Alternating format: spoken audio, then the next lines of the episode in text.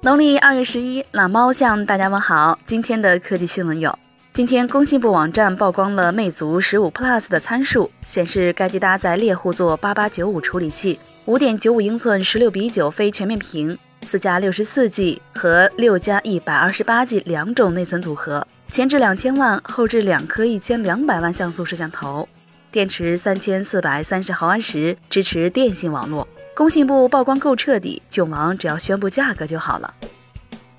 富士康子公司 FIT 宣布将以八点六六亿美元现金收购贝尔金，业界认为这是富士康继续弱化苹果代工厂标志的行为。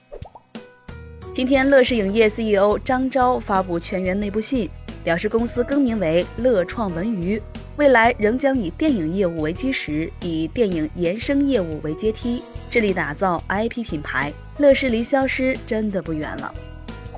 昨天，HTC 公布了2017年财报，显示 HTC 全年营业收入约合人民币133.7亿元，营业亏损约合人民币37.8亿元，同比扩大20.0%。不知道这样的火腿肠还能撑多久？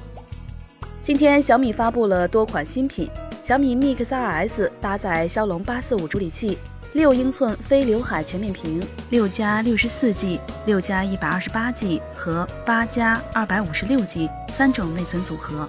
前置五百万，后置两颗一千两百万像素摄像头，电池容量三千四百毫安时，支持 QI 无线快充，三千二百九十九元起售，尊享版附送小米无线充电器，售三千九百九十九元。